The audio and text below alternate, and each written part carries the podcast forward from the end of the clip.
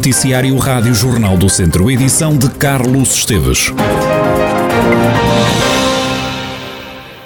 Há uma semana que Abílio Neves, de 64 anos, está desaparecido na aldeia de Caparrozinha, no Conselho de Mortágua. A jornalista Micaela Costa esteve no local para perceber os contornos deste caso.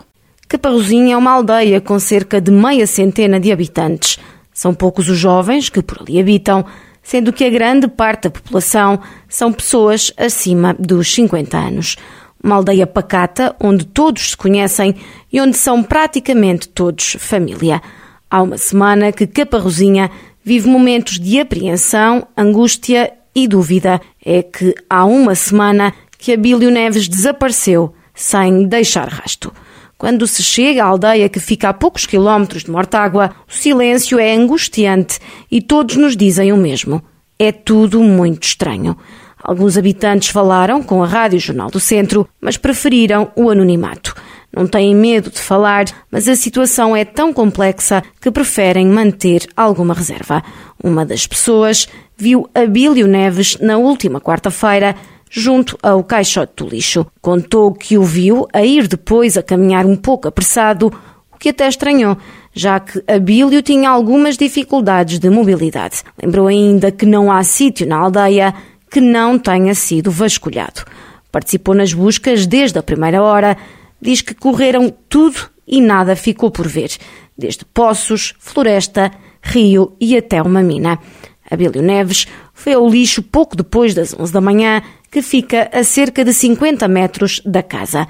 Tem alguns problemas do foro cardíaco e psiquiátrico, mas era habitual que saísse por instantes para se deslocar à casa de um tio também a poucos metros da habitação que partilha com a esposa.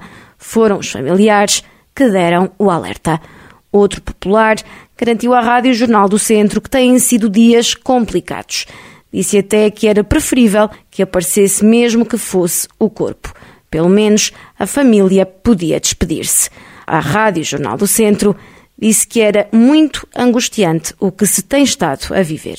Todos são unânimes. Abílio Neves é um filho da terra que sempre se deu bem com toda a gente. Não tinha desavenças e no dia do desaparecimento aparentava estar bem. No dia em que saiu de casa para despejar o lixo, a pedido da esposa que estava com Covid-19, Abílio Neves terá feito um caminho diferente. Em vez de regressar a casa, continuou a caminhar na direção oposta. Dizem que um outro senhor também o viu, mas mais acima junto a um rail, e pouco depois viram-no a descer, já em direção à casa. A verdade é que Abílio Neves nunca mais voltou. O alerta do desaparecimento chegou aos bombeiros de Mortágua por volta das três da tarde. Desde a primeira hora, bombeiros, GNR e populares não pouparam esforços nas buscas pelo homem. Durante vários dias participaram mais de 100 operacionais das forças de socorro e segurança que percorreram mais de 400 hectares. Nas buscas foram envolvidas 10 equipas sinotécnicas de cães de busca e salvamento, drones, câmaras térmicas e até um helicóptero da Autoridade de Emergência e Proteção Civil sobrevoou a zona. Abílio Neves terá saído de casa com uma bengala, óculos de sol, máscara e boné e nada apareceu. Entre os habitantes paira agora o receio e o medo porque todas as hipóteses estão em cima da mesa. Desde o início da semana que o dispositivo montado abrandou, as dezenas de viaturas e homens foram reduzindo, uma vez que não há qualquer sinal de Abílio Neves. Apenas um carro de patrulha da GNR e uma viatura dos bombeiros voluntários de Mortágua têm percorrido as ruas da aldeia. No dia do desaparecimento, a habitação do casal foi revistada pelas autoridades e o desaparecimento de Abílio Neves está agora a ser investigado. A família, agentes da aldeia, têm uma certeza. A esperança é a última a morrer. A Rádio Jornal do Centro também tentou falar com a esposa do senhor desaparecido, que disse sentir-se muito cansada e preferiu manter-se em silêncio. Um caso que vamos naturalmente continuar a acompanhar. O mês de junho em Viseu vai ser de festa e de festas populares. Os festejos incluem os cortejos das Cavalhadas de Teivas e de Vil de Moinhos. Na cerimónia de assinatura dos acordos entre as organizações e o município, Fernando Ruas deixou elogios às duas populações que organizam os cortejos. O presidente da autarquia lembrou que em Teivas se dança a morgadinha e que em Vilmoinhos se juntam muitas pessoas na noite de 23 para 24 de junho sem se consiga explicar o porquê. Eu sou ainda por cima vizinho de uma das cavalhadas e dou conta. O trabalho começa lá atrás, muito atrás, de pessoas que passam ali uma boa parte do, do, dos serões a fazerem os carros com que a gente depois se delicia. E às vezes não damos conta disso, damos conta só quando os vemos aqui passar e às vezes não apontamos o dedo, aquele podia ir melhor. Ninguém se lembra do trabalho impressionante que foi feito de preparação dos mesmos carros. Não sei se ainda se dança a morgadinha eh, aqui e depois em Vila de. Nós sabemos que para além da dança lá em volta da, do, do Rosmaninho, eh, e pronto, é uma, uma, uma festa que eh, ainda não sei como é que se explica, com uma, uma, uma alegria que é evidente, e, portanto, há de ter alguma magia, alguma, algum cimento que as una para se juntarem e para terem um comportamento desta natureza. As cavalhadas de Vilmoinhos vão receber 27.500 euros por parte do município, quanto a Teivas terá uma ajuda de 17.500 euros. A Presidente da Associação de Teivas, que organiza as cavalhadas, admitiu dificuldades para trazer o cortejo até Viseu.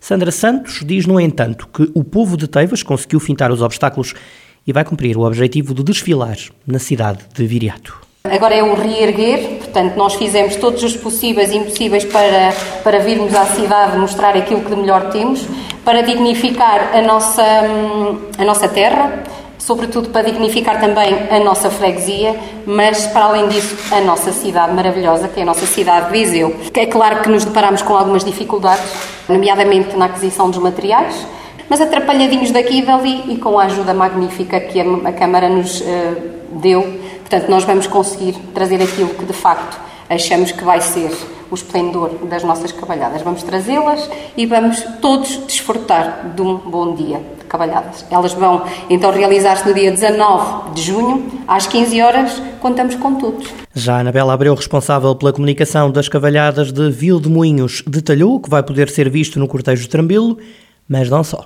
Nós contamos trazer este ano cerca de 15 carros artísticos e tradicionais que vêm salientar este, esta tradição dos 370 anos de, de Cavalhadas de Vilminhos e onde nós também vamos integrar cerca de oito grupos de bombos, fanfarras. Nós contamos ter um grandioso cortejo para poder apresentar a todos aqueles que nos vêm visitar.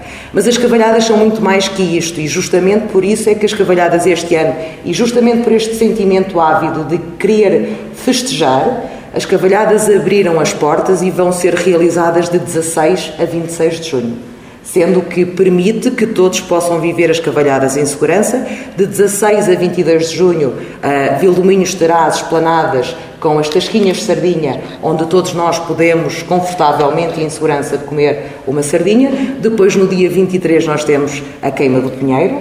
No dia 24, então, temos o nosso cortejo Anabela Abreu, responsável pela comunicação das Cavalhadas de Vilmoinhos, que vai sair à rua a 24 de junho. Dias antes, a 19 de junho, Teivas trará a Viseu também o cortejo das Cavalhadas e também a dança da Morgadinha. A região do Douro quer ser a cidade europeia do vinho já no próximo ano. A candidatura já foi entregue e junta os 19 municípios da região do Douro. O presidente da Câmara de Taboaço destaca a capacidade da união dos municípios da região do Douro o facto de ser uma candidatura transversal e comum à comunidade intermunicipal do Douro diz também muito daquilo que é o espírito que hoje em dia nós temos enquanto conselhos e como entendemos a região num todo. Entendemos que realmente esta candidatura tem que ser alargada a toda a Cimedouro, até porque percebemos que cada vez mais todos juntos somos incomparavelmente mais fortes, porque a qualidade já existe, a excelência do produto já existe, agora temos é que realmente o valorizar ainda mais, o promover ainda mais, para que aquilo que é realmente um produto único no mundo consiga também ser valorizado para aquilo que é uh, parte mais importante de todo este processo, que são os nossos produtores, que são os nossos agricultores. Carlos Carvalho, Presidente da Câmara de Tabuaço. O objetivo desta candidatura é divulgar o Douro, os vinhos e o enoturismo e afirmar este território vinheteiro na Europa. Nas iniciativas da candidatura estão previstos fóruns temáticos que vão abordar temas como a influência das alterações climáticas e também os desafios do presente e do futuro para a vinha e para os vinhos. As vendas de vinhos do Porto e do Douro atingiram valores considerados recorde de 600 milhões de euros em 2021. As empresas que são contratadas pelas autarquias para fornecer refeições nas escolas estão a pedir mais de 3 euros por almoço para o próximo ano letivo. Esse valor, que é cerca do dobro do que o Estado paga, está a fazer com que muitos municípios estejam com dificuldades em contratar fornecedores. O presidente da União das Associações de Pais do Distrito de Viseu teme que sejam os pais a pagar o que as empresas que servem refeições nas escolas estão a pedir a mais por cada refeição servida aos alunos.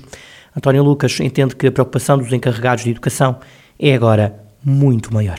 A questão das refeições escolares é sempre um, uma preocupação recorrente. Esta questão agora que está a ser posta e com o agravamento dos preços, a preocupação fica redobrada. Redobrada porquê? Se há concursos ficam em aberto, um, ehm, ou daí possa um, ehm, sobrar para os pais, custear o incremento que as refeições possam vir a ter, nesse aspecto temos uma preocupação efetiva, sim.